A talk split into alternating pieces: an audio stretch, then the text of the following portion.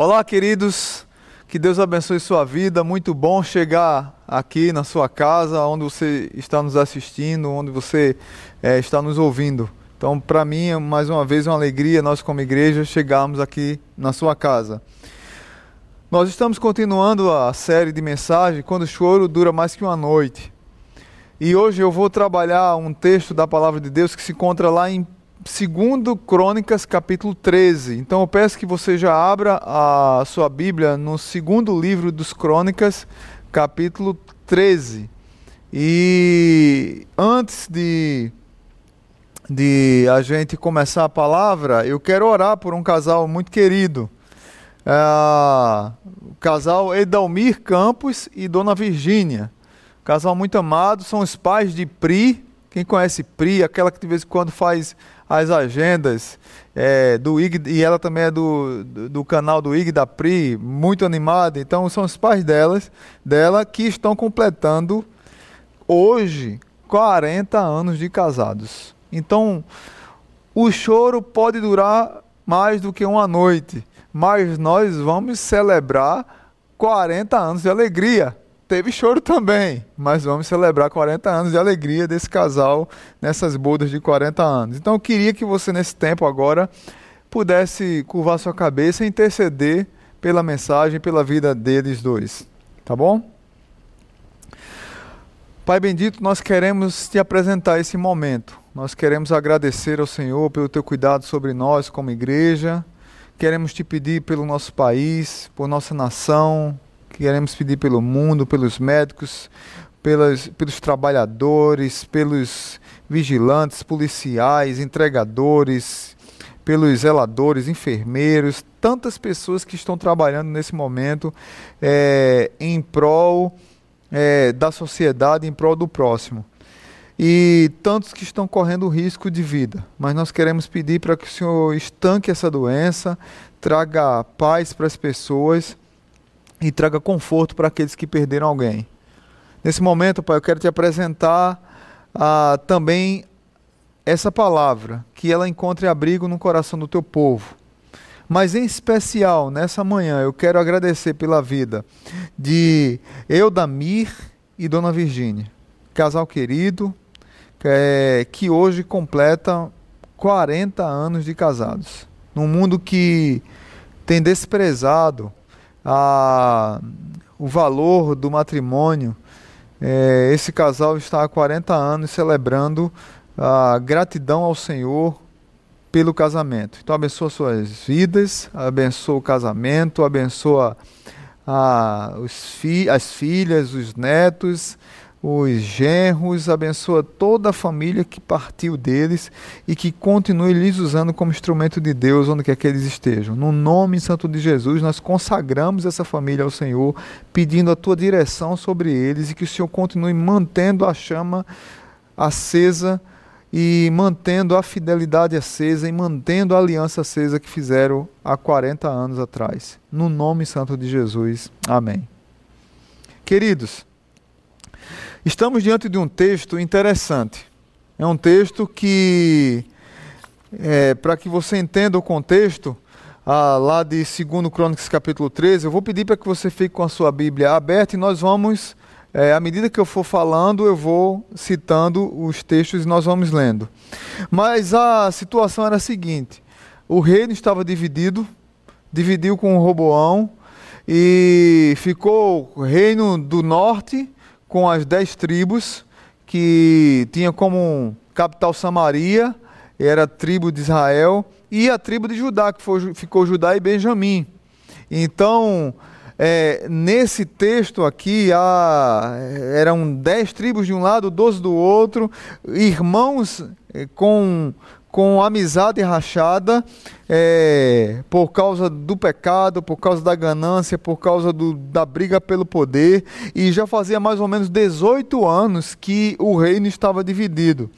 E aqui você vai ver num texto que nós vamos trabalhar uma, uma batalha que aconteceu entre Abias e Jeroboão. Abias, quando você olha para a batalha, você percebe, meu Deus, como é que ele vai sair dessa?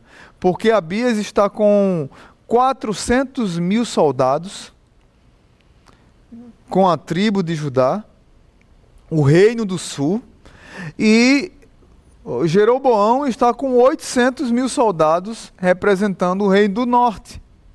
E estão diante de uma batalha, de uma iminente batalha, e o que é que vai acontecer? Como é que ele vai sair dessa?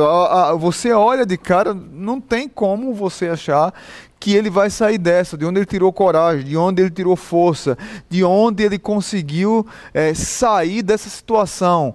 Muitas vezes nós nos encontramos assim tudo se encaminha para uma derrota terrível, tudo se encaminha para um vale de lágrimas inconsoláveis, inconsolável. É, muitas vezes estamos nessa iminência de uma derrota, e aí o que, o que vem na nossa mente? Vem choro, Vem dor, vem angústia, vem sofrimento, vem a doença, vem morte. E será que isso vai continuar? Quando é que isso vai acabar?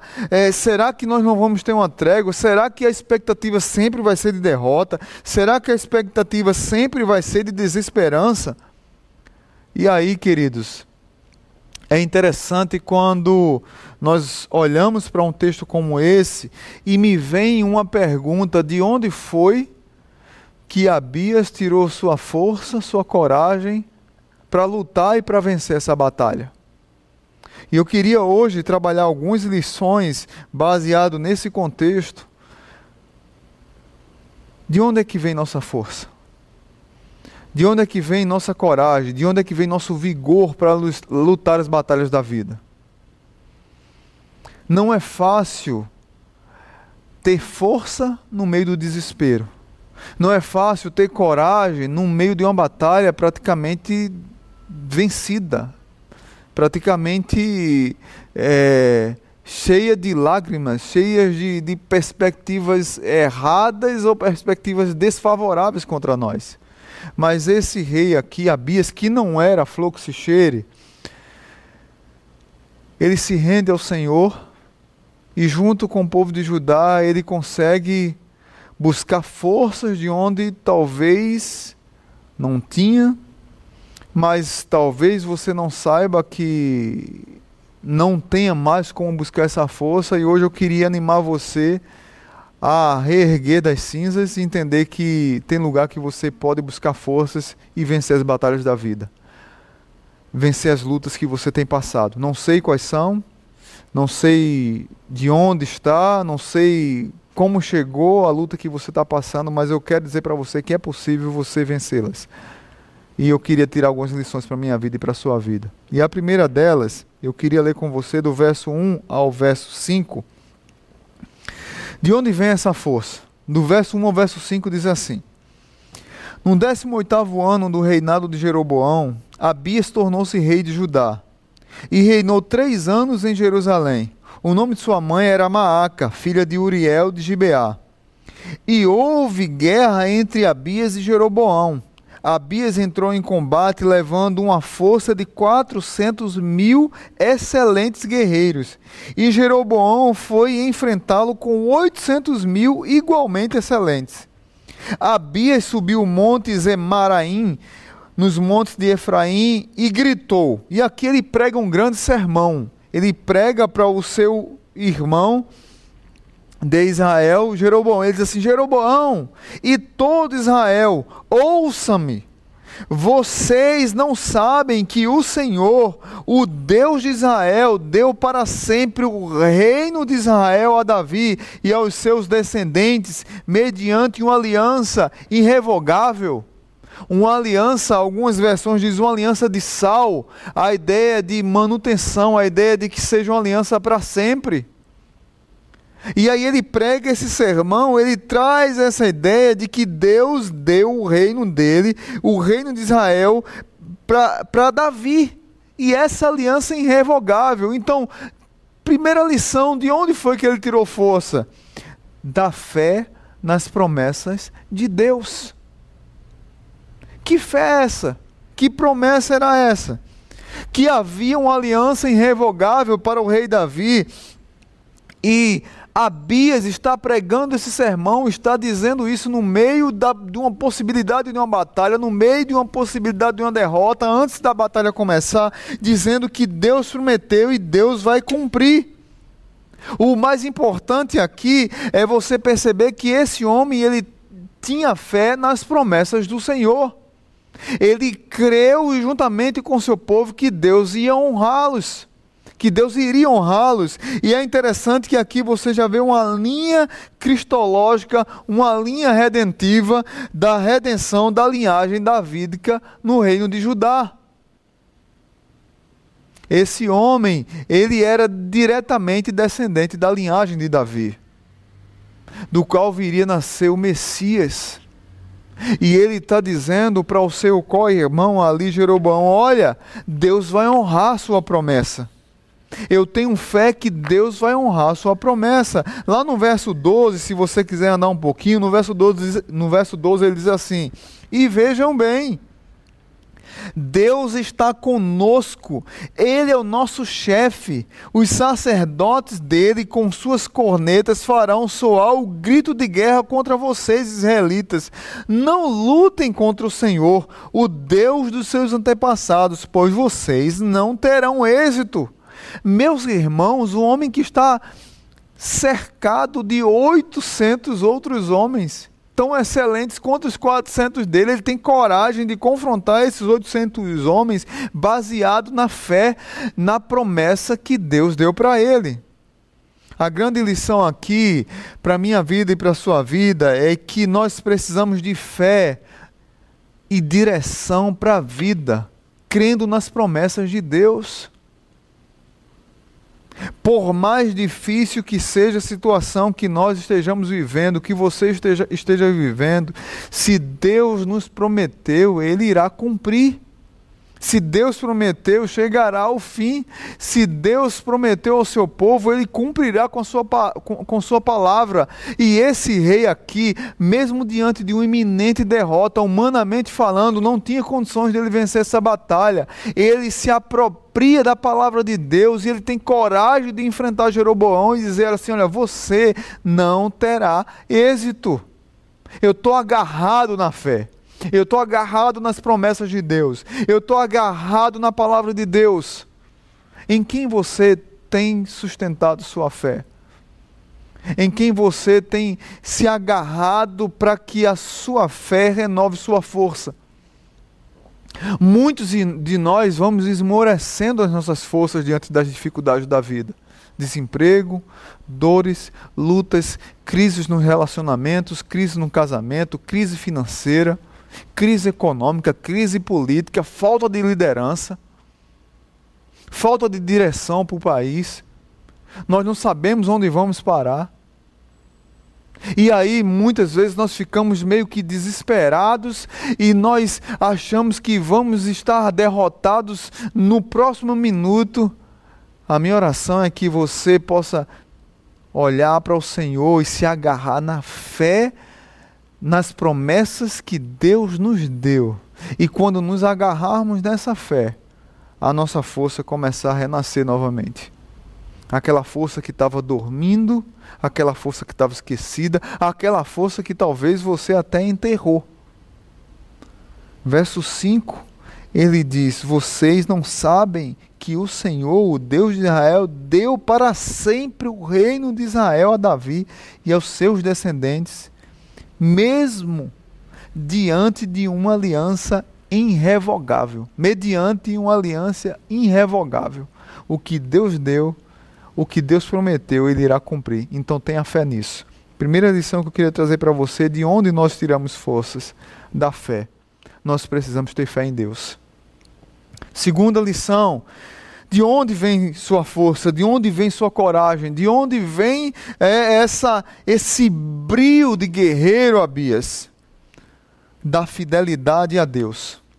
Do verso 6, veja a continuação do texto, o verso 6 diz assim: Mesmo assim, Jeroboão, filho de Nebate, servo de Salomão, filho de Davi, rebelou-se contra o seu senhor Alguns homens vadios e imprestáveis juntaram-se a ele e se opuseram a Roboão, filho de Salomão, quando ainda era jovem, indeciso e incapaz de oferecer resistência. Aqui ele está relembrando um pouco do que aconteceu lá atrás, quando dividiu os reinos. Aí no verso 8 diz assim: E agora vocês pretendem resistir ao reino do Senhor, que está nas mãos dos descendentes de Davi?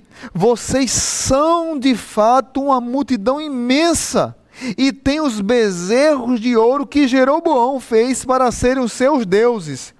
Mas não foram vocês que expulsaram os sacerdotes do Senhor, os descendentes de Arão e os levitas que escolheram os seus próprios sacerdotes, como fazem os outros povos? Isso aqui a Bia está, continua falando e ele está lembrando de algo que fizeram. Olha, vocês construíram bezerros de ouro, vocês construíram outros templos. Jeroboão, o que foi que aconteceu? Jeroboão, quando dividiu o reino, ele criou dois templos, porque o reino estava dividido, o templo ficava em Judá, em Jerusalém, e o povo de Israel tinha que adorar todo ano em Jerusalém. Então, o que foi que ele fez? Eu vou criar dois, dois templos, nas duas fronteiras e o povo adora aqui mesmo. E aí ele criou dois bezerros de ouro para representar Deus e ele pôs o nome dos bezerros de ouro de Iavé, o nome de Deus.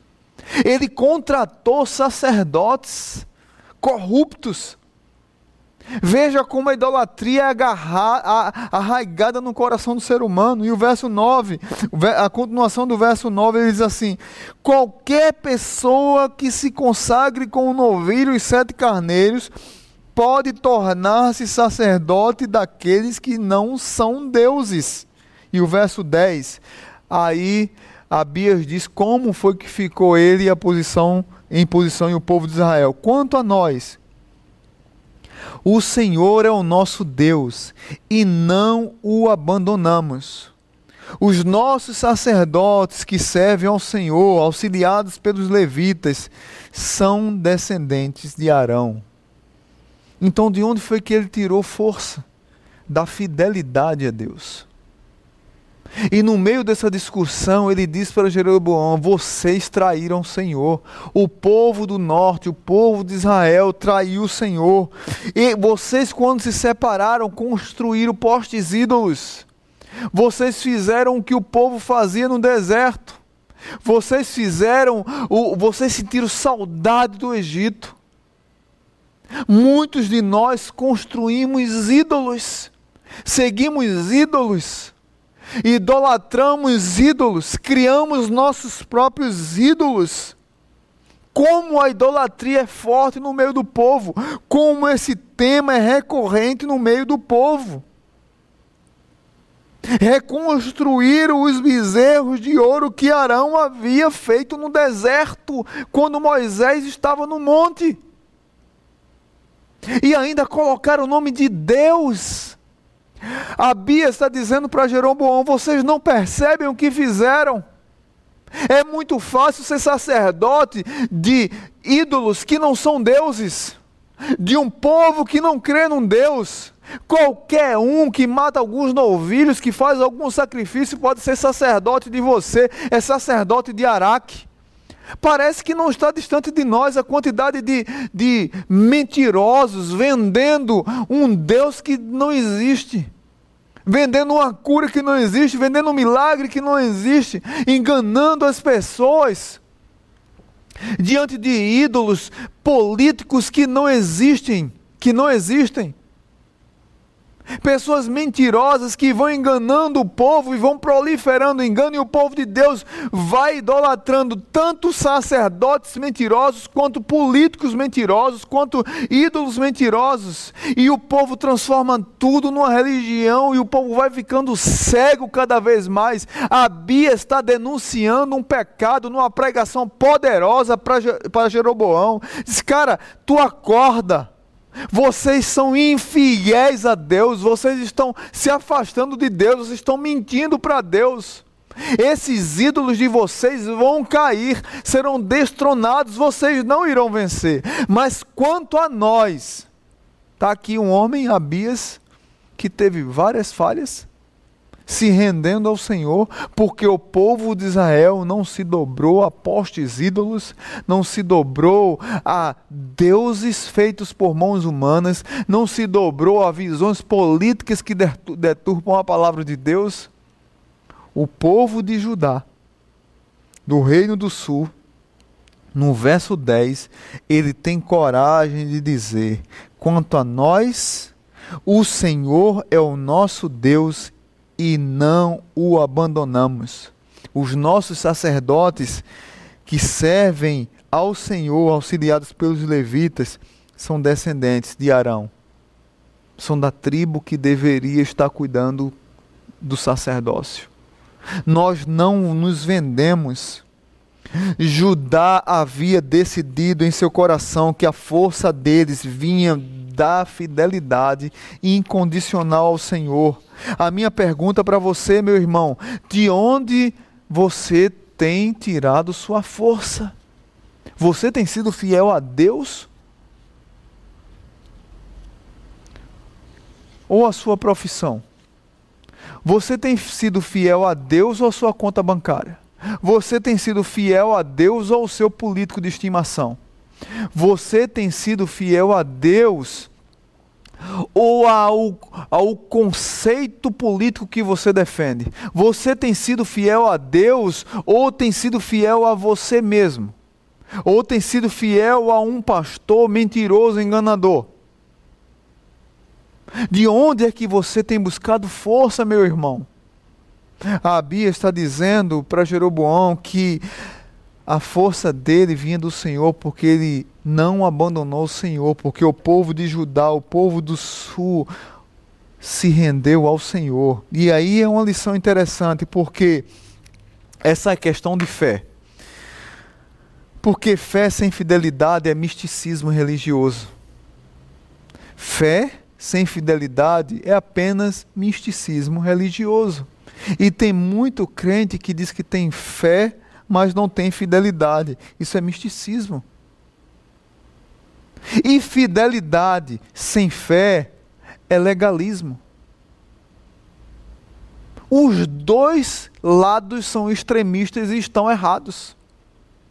No meio cristão brasileiro, tem gente que tem, que tem fé sem fidelidade, diz que tem fé, é o crente guerreiro, é o crente que crê, é o crente da vitória, é o crente do fogo, é o crente, mas é um mentiroso, corrupto, enganador, proclamador de fake news na, na internet, proclamador de mentiras, sem ética nenhuma.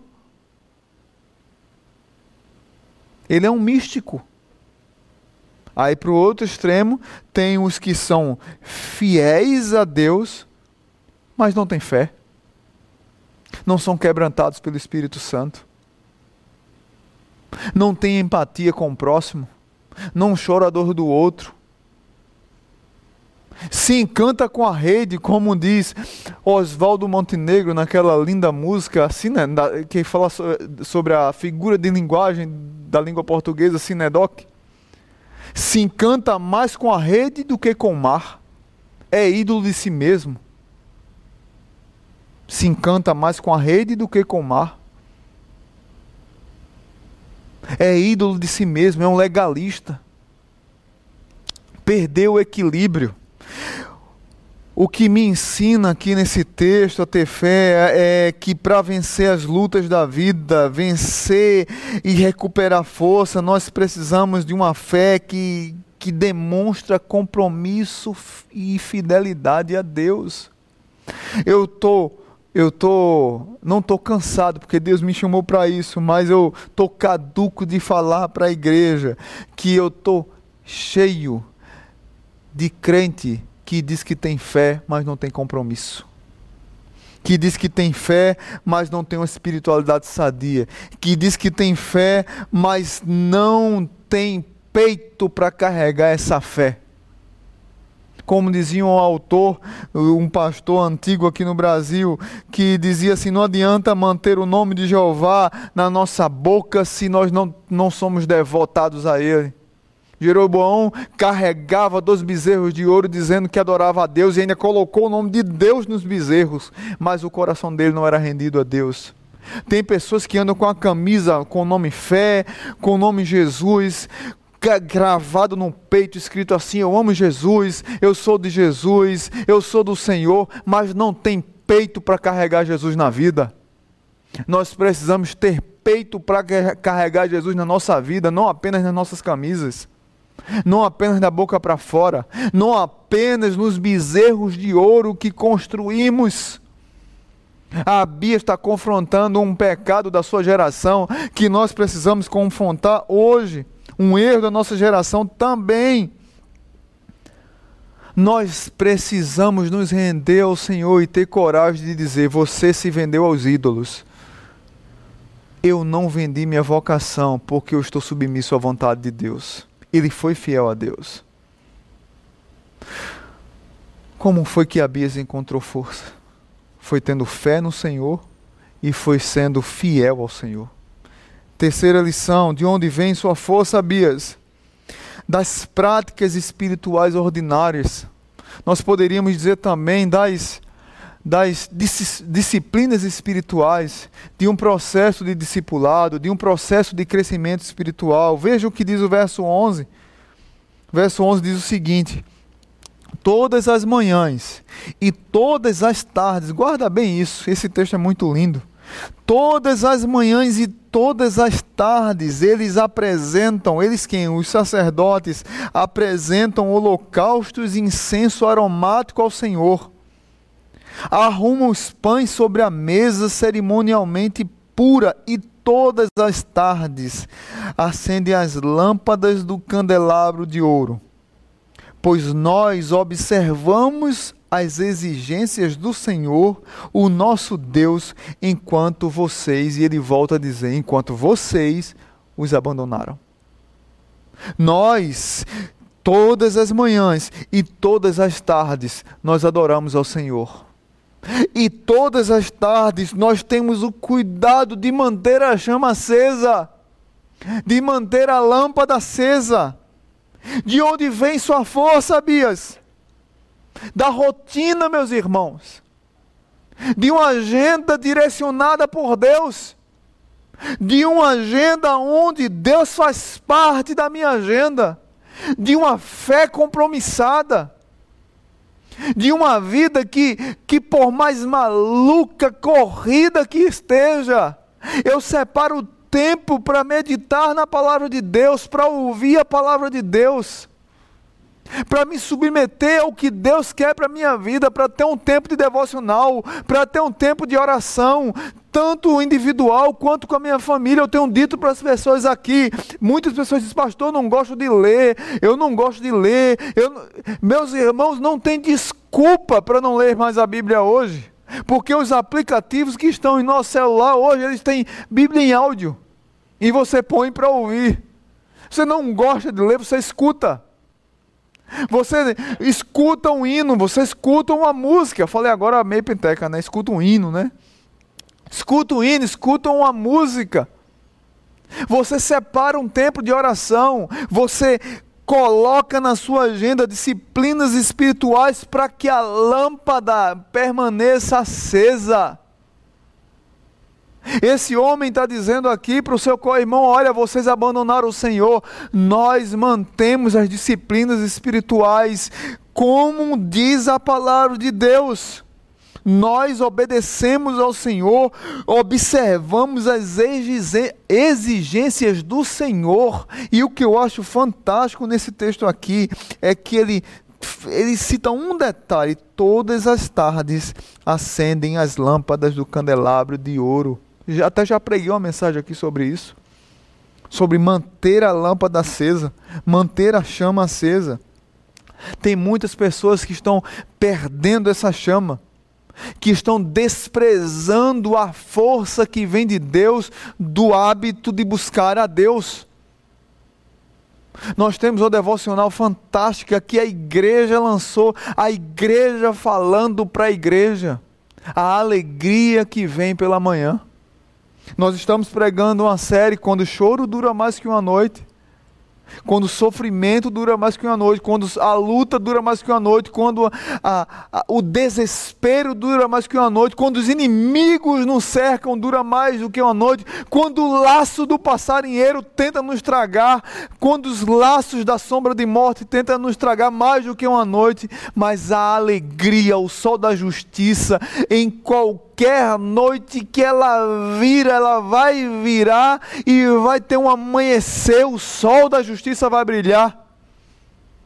E a alegria virá pela manhã. E nós temos irmãos aqui maravilhosos falando todos os dias pela manhã uma devocional para acalentar o nosso coração, para acalentar o nosso dia, para animar o nosso dia, para nos erguer, para nos colocar num prumo, para colocar Deus na nossa agenda. Deus tem feito parte da sua agenda? Deus tem alimentado o teu coração? Você tem permitido que Deus permaneça aceso no teu coração?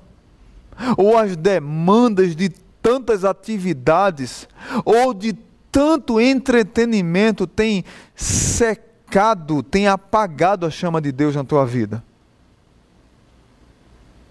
As pessoas apenas mudaram de um ativismo diário para um ativismo consumista tecnológico que tem lhes afastado do Senhor e tem secado seu coração, e elas não percebem que elas estão perdendo batalhas na vida, batalhas todo dia, dentro das casas, nos relacionamentos que muitas vezes nós falhamos, nós pecamos feio em nossas casas com os nossos filhos, com os nossos cônjuges. Essa semana a Polícia Militar do Rio Grande do Norte lançou uma campanha sobre violência doméstica contra a mulher. Pasmem, grande parte de violência doméstica estão dentro de lares evangélicos. Porque a lâmpada apagou há muito tempo. As pessoas perderam a sensibilidade de entender quais são as lutas que elas estão lutando e acham que os seus inimigos são os seus parentes são seus cônjuges, são seus amigos. Por causa de ídolos políticos, nós estamos perdendo amizades. Famílias têm rachado. Grupos de WhatsApp têm tem tá parecendo mais o cortiço de Álvares de Azevedo, é briga sobre briga. É o, o cacete comendo no centro é uma pessoa ficando sem falar com a outra por causa de políticos que se transformaram em ídolos e que secaram, tragaram, destruíram seu coração, destruíram a sua fé destruíram a sua paixão por Deus, destruíram hábitos ordinários da vida, para que você mantivesse a sua chama acesa e para que você não perdesse a sua vocação e você perdeu porque você abandonou Deus por conta de ídolos. E muitas vezes os ídolos que você tem adorado é você mesmo, é a sua vontade. E você não consegue perceber que está perdendo a batalha quando você deveria se render ao Espírito e ouvir o conselho de Zacarias. Zacarias capítulo 4 diz assim: Esta é a palavra do Senhor para Zorobabel, não por força, nem por violência, mas pelo meu espírito, diz o Senhor dos exércitos. Quem luta no poder do Espírito é quem mantém a lâmpada acesa, é quem tem práticas espirituais ordinárias. Quem não perde o prumo é quem está conectado com Deus. Quem não perde o prumo é quem está ligado com Deus. Quem não perde o prumo é quem está é, é, alinhado com o Senhor. Por mais pecadores que você seja, pecador que você seja ou que sejamos, o, o, Deus nos alinha de volta para o prumo, porque é um hábito da nossa vida. Quem não tem esse hábito, infelizmente, apaga essa chama. O apóstolo Paulo não diz à toa: não apagueis o espírito. A Bia está dizendo assim para Jeroboão: e para os seus co-irmãos do Reino do Norte. Vocês abandonaram o Senhor, vocês apagaram a lâmpada, vocês apagaram as práticas espirituais, vocês abandonaram o sacerdócio, vocês abandonaram a adoração, vocês abandonaram a meditação, vocês abandonaram a oração, vocês abandonaram o consultar a Deus, vocês vivem numa profunda confusão, porque vocês não dependem do Espírito. Como é que você consegue se reerguer nas suas forças quando você pratica ordinariamente disciplinas espirituais, quando você tem hábitos espirituais. É preciso voltarmos a ter essa dimensão espiritual para manter a lâmpada acesa para desfrutar da fé, para desfrutar da dependência de Deus constante, para desfrutar dos milagres de Deus na nossa vida. Deixa eu dizer uma coisa para você: vai, apare vai parecer ser pentecostal, mas não quero dizer é bíblico. Não deixe o óleo da lâmpada apagar. Você que está me ouvindo nesse momento ou que está me assistindo, que a lâmpada está apagando, que o óleo está apagando não deixe a lâmpada apagar. E se você tiver com alguém do seu lado, olhe para quem está do seu lado e diga assim: não deixe a lâmpada apagar. A lâmpada do Espírito apagar, não deixa. Sei que você está doido para dizer isso, está doido para voltar para a igreja, para dar um abraço no seu irmão e ouvir o pastor dizer assim: diga para quem está do seu lado. Aproveite esse momento agora e diga para quem está do seu lado: não deixe em nome de Jesus a lâmpada apagar volta às práticas, às disciplinas espirituais, volta a, a ter tempo com Deus, de dependência de Deus, para que Deus lhe conduza triunfantemente, reerguendo você quando você estiver perdendo as forças. E por último, de onde vem sua força, Abias? Da confiança em Deus. E aí eu queria que você olhasse comigo do verso 12 até o verso 20 e a gente vai trabalhar alguns textos. Verso 12 diz assim: E vejam bem, Deus está conosco. Ele é o nosso chefe. Os, sacerdo os, sacerdotes dele, com suas cornetas, farão soar o grito de guerra contra vocês, israelitas contra vocês. Israelitas, não lute contra o Senhor, o Deus dos seus antepassados, pois vocês não terão êxito. Verso 13. Enquanto isso, Jeroboão tinha mandado, veja bem, enquanto ele estava pregando esse sermão, veja como Jeroboão era tenebroso, como ele estava consumido pela estratégia diabólica, um, um, um irmão, uma guerra civil, próprio povo falando com o próprio povo, e veja a trama dele no verso 13. Enquanto isso, Jeroboão tinha mandado tropas para a retaguarda do exército de Judá, de forma que ele estava em frente de Judá e a emboscada estava atrás. Quando o exército de Judá se virou e viu que estava sendo atacado pela frente e pela retaguarda, clamou ao Senhor. Os sacerdotes tocaram suas cornetas e os homens de Judá deram o grito de guerra. Ao som do grito de guerra, Deus derrotou Jeroboão e todo Israel diante de Abias e de Judá. Os israelitas fugiram dos soldados de Judá e Deus os entregou nas mãos deles. Abias e os seus soldados lhes infligiram grande derrota. 500 mil excelentes guerreiros de Israel foram mortos. Eram 800 contra 400. 500 mil foram mortos. Os israelitas foram subjugados naquela ocasião e os homens de Judá tiveram força para vencer. Que texto lindo! Os israelitas foram subjugados naquela ocasião e os homens de Judá tiveram força para vencer, pois confiaram em quem? No Senhor, o Deus dos seus antepassados. Abias perseguiu Jeroboão e tornou e tomou-lhe as cidades de Betel, Gessana e Efron, com os seus povoados. Durante o reinado de Abias, Jeroboão não recuperou o seu poder até que o Senhor o feriu e ele morreu. E aí eu queria trazer uma quarta lição. De onde vem sua força? da confiança em Deus. Primeiro, da fé nas promessas de Deus, foi o que nós falamos. Depois, do compromisso com Deus.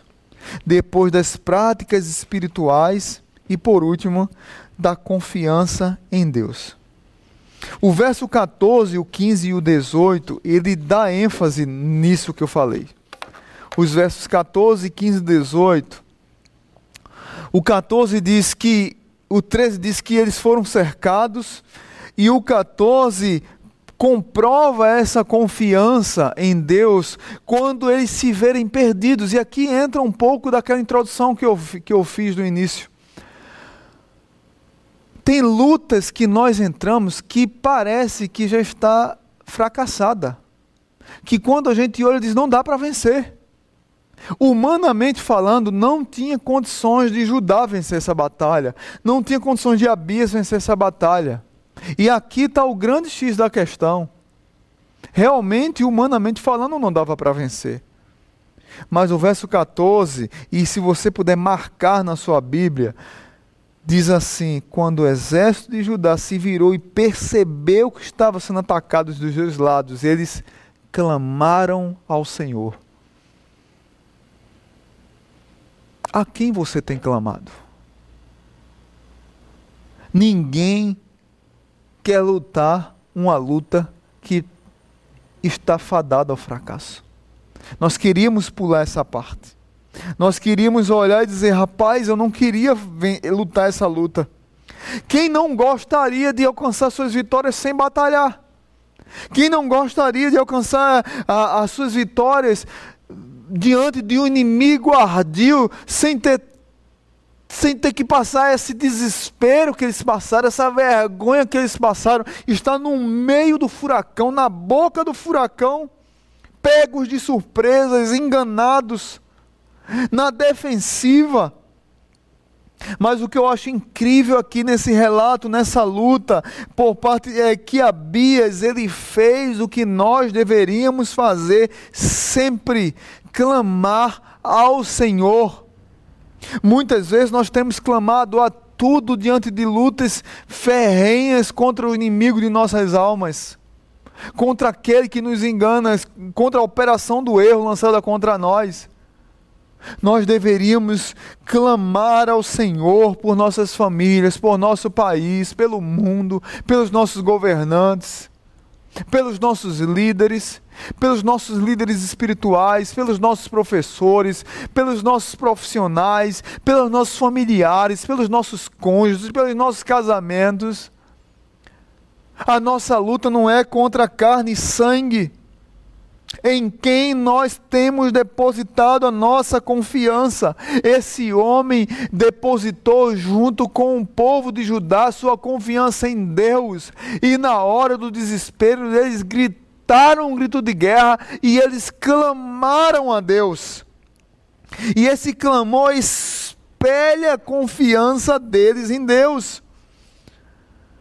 Quando eu olho para isso, meus irmãos, eu penso que muitas de nossas lutas sejam estratégias ardilosas do nosso inimigo para nos desestabilizar, para nos desestimular, para nos desacreditar, para nos envergonhar, mas até essas ciladas ardilosas do inimigo estão debaixo do controle do nosso Deus poderoso e soberano em quem nós cremos.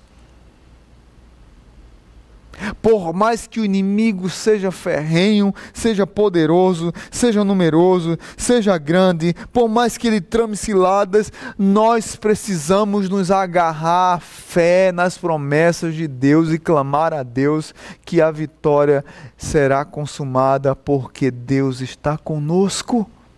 Clame a Deus.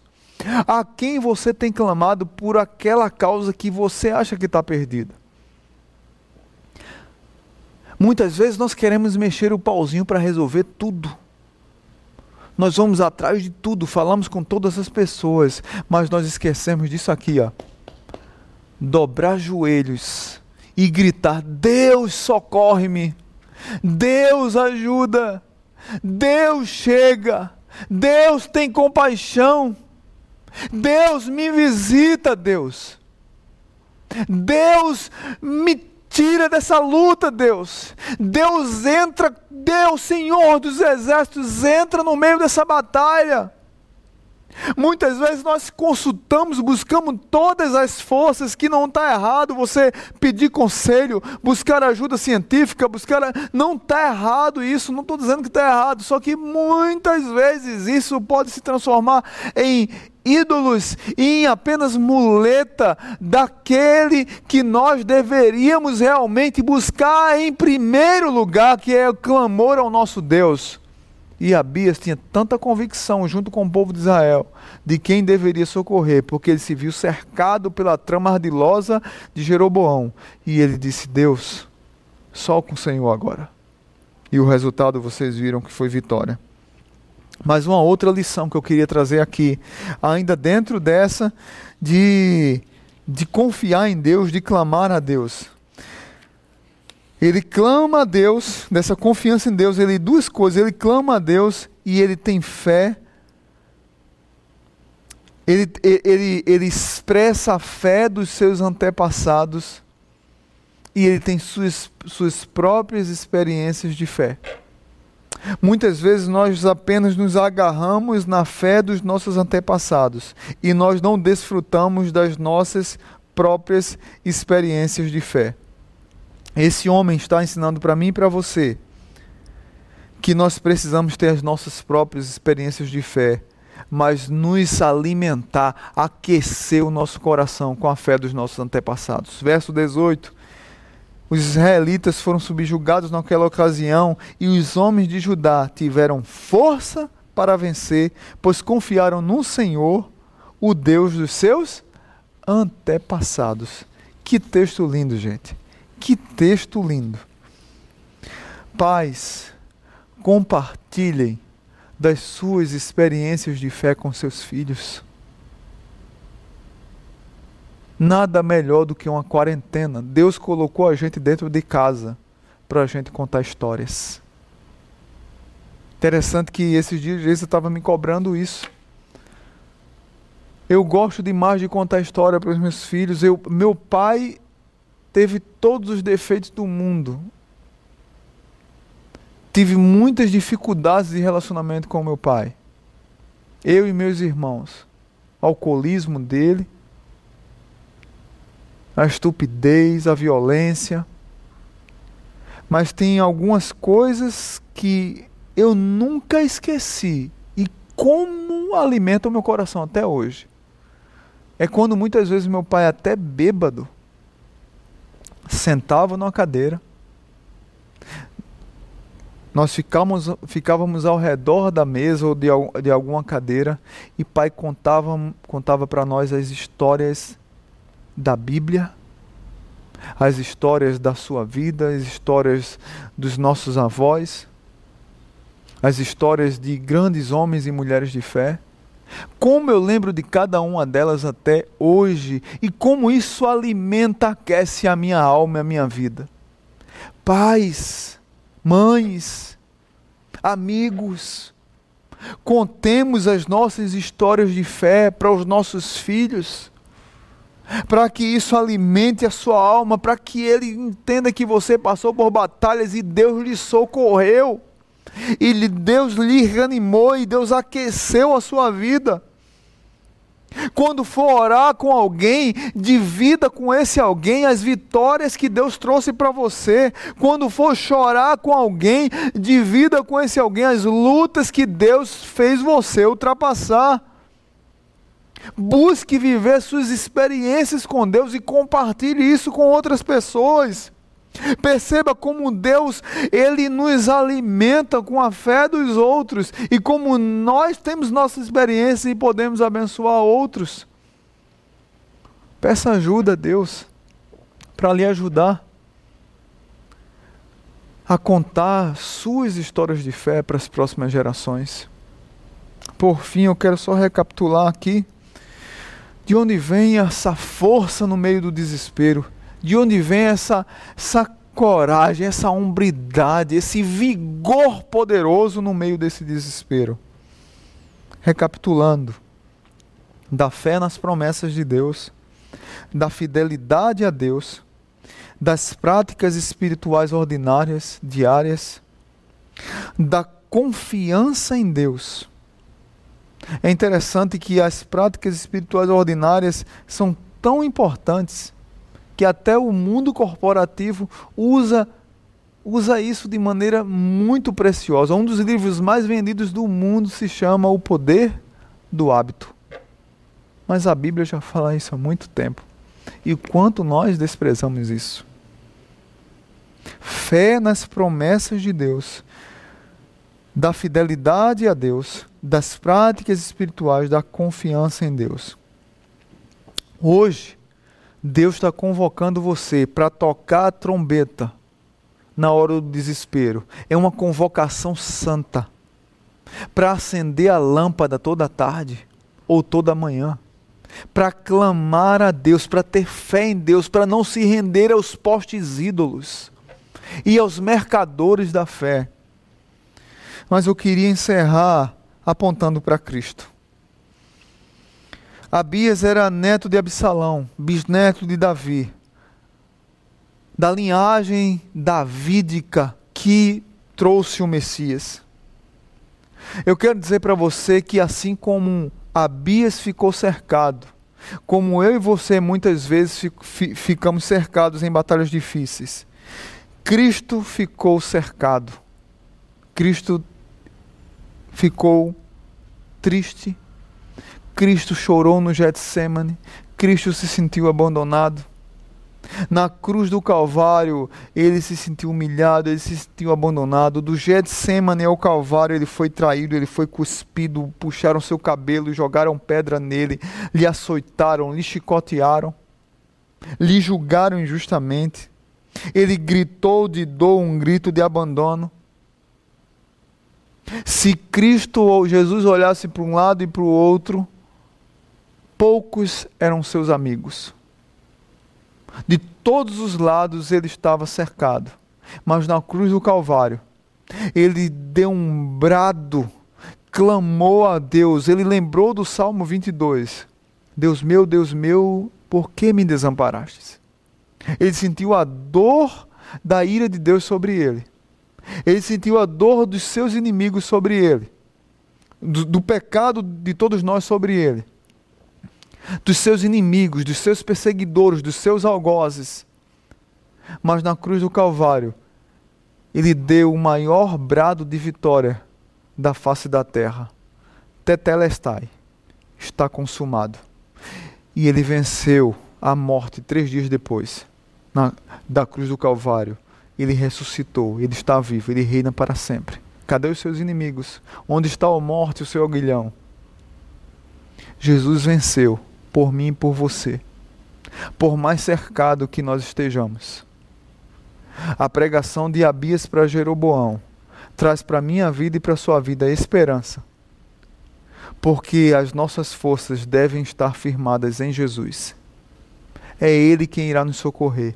É Ele quem irá nos alimentar. É Ele que é o pão da vida. É Ele que é a porta estreita. É Ele que é a água da vida.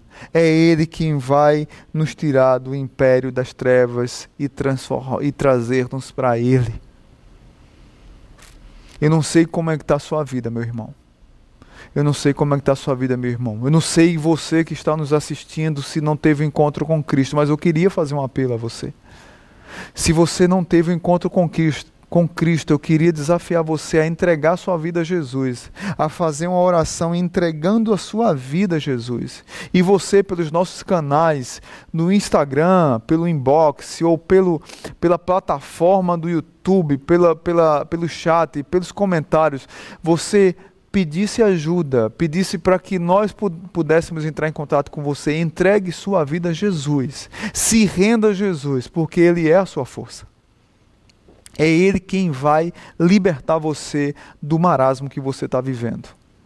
Você que é crente, que está longe do Senhor, que está permitindo que a lâmpada seja apagada, Jesus quer soprar novamente e quer trazer você de volta para Ele. Que você possa tomar essa decisão hoje. E também eu faço o mesmo apelo para você. Peça oração, mande um zap para a gente. Mande uma mensagem inbox. Nós vamos entrar em contato com você. Nós vamos pedir para as pessoas orarem por você e com você. Nós vamos lhe ajudar a sair dessa situação. E nós vamos juntos clamar ao Deus do céu e crer que o Jesus que morreu na cruz do Calvário e ressuscitou no, no, no terceiro dia é aquele que vive e reina para sempre. Que Deus abençoe sua vida. Curve sua cabeça e vamos orar. Pai bendito, muito obrigado. Muito obrigado porque o Senhor é aquele que nos dá força. Muito obrigado, Senhor, porque o Senhor é aquele que nos encoraja a ter fé nas tuas promessas, o Senhor é aquele que nos convida a sermos fiéis ao Senhor, o Senhor é aquele que nos convida a voltarmos à intimidade com o Senhor com práticas espirituais que transformam nossas vidas, o Senhor é aquele que nos convida a confiar no Senhor, clamar ao Senhor e transmitir essa fé que os nossos antepassados nos passaram. Obrigado pela coragem de Abias. Obrigado pela postura dele. Por mais que ele fosse um rei que o Senhor não se agradou, mas nessa ocasião ele se rende ao, ao, a, a, a busca que o seu povo tinha por Deus. Ele se rende às orientações dos sacerdotes. Ele se rende ao clamor do povo pelo Senhor, à busca do povo pelo Senhor, à, à ordinariedade das práticas espirituais. E ele prega isso para o povo do norte que não se rende e atrevidamente lhe cerca, apesar de ter o dobro de soldados, o Senhor promove ali uma vitória triunfal naquela guerra civil entre irmãos, e o povo do sul de Israel vence o povo do norte, 400 mil contra 800. Muitas vezes é assim na nossa vida. Nós achamos que as forças estão devanecendo, que não há mais chances, mas quando nós buscamos o Senhor, o Senhor nos reergue das cinzas e o Senhor põe fogo no nosso coração. E nós clamamos ao Senhor e nós conseguimos sair daquela batalha vitoriosamente na dependência do Senhor. O choro pode durar mais do que uma noite, mas a alegria vem pela manhã, porque o Senhor está conosco. Que o amor de Deus o Pai, que a graça maravilhosa de Jesus e que a comunhão do Espírito Santo esteja sobre nós. Abençoa todos aqueles que estão nos ouvindo e que vão entregar suas vidas a Jesus. E aqueles que estão longe de Jesus, que eles possam voltar para os caminhos de Jesus. É no nome de Jesus que eu oro e agradeço. Amém. Que Deus abençoe sua vida. Um beijo no coração. Amém.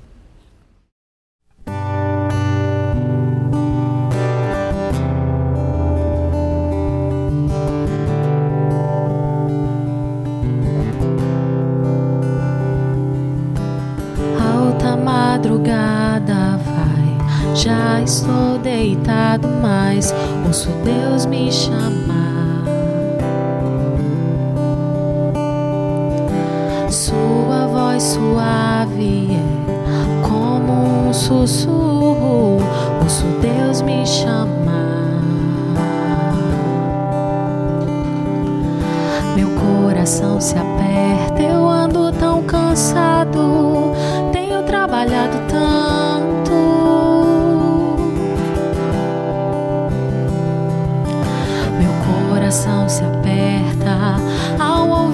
me chamando, me chamando, me chamando, me chamando, me chamando.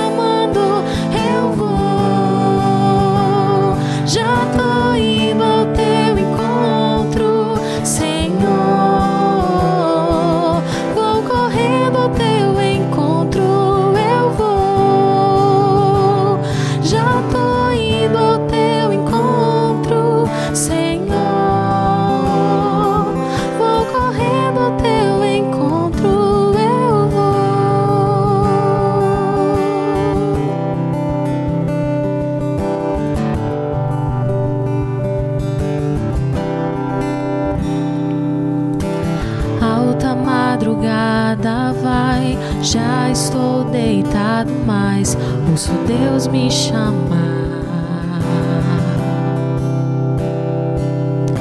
Sua voz suave é como um sussurro, ouço Deus me chamar. Meu coração se aperta, eu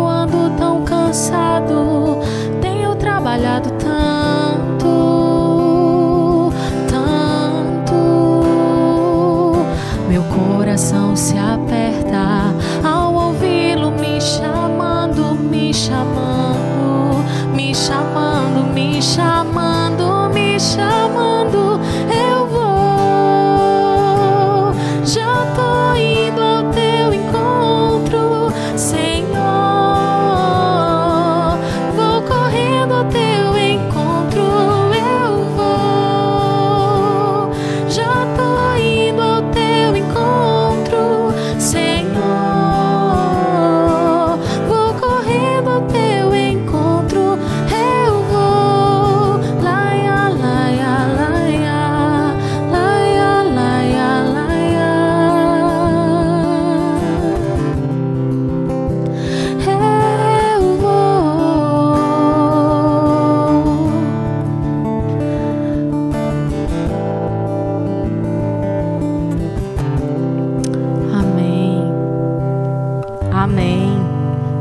seja a sua oração nesse período de quarentena também.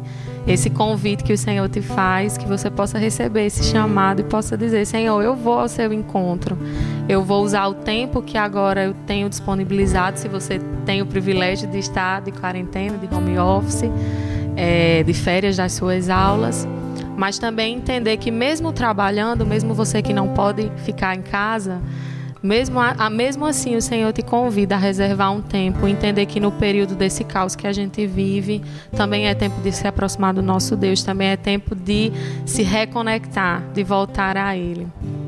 E a gente vai encerrar cantando uma canção.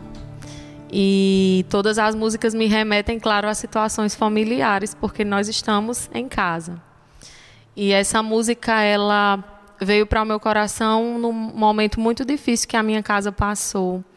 O meu pai, ele enfrentou um problema de saúde, e isso foi no ano de 2017. E o Senhor trouxe muito forte essa canção para o meu coração. E ali eu me derramava em lágrimas a cada frase que eu ouvia dela. E eu entendi que naquele momento o Senhor ouvia as minhas orações por cura, ouvia as minhas orações para que o Senhor salvasse a vida do meu pai, mas o Senhor estava querendo me dizer que eu precisava me render ao cuidado dele. Que eu precisava me render àquilo que o Senhor tinha reservado para nós. O Senhor curou de fato o meu pai, mas naquele momento, ouvindo essa canção, eu entendi que a eternidade do amor do Senhor ela está muito acima do que a gente estava passando no momento. E naquele momento eu, eu me senti assim, e isso me fortaleceu para ser um pouco mais otimista nessa quarentena. Entender que isso que a gente está passando não se compara à soberania do nosso Deus.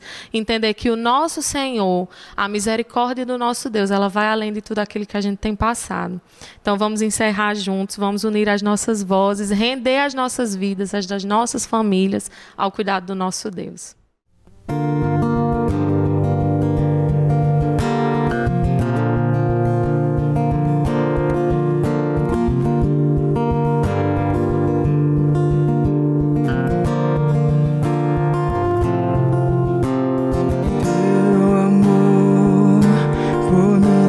por mim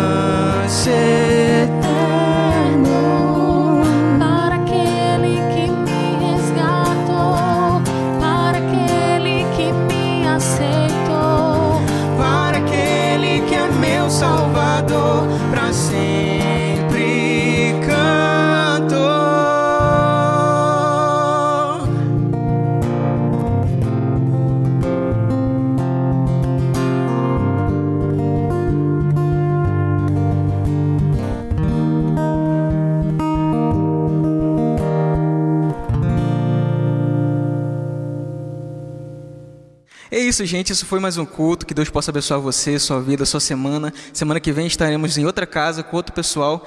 E é isso. Até a próxima.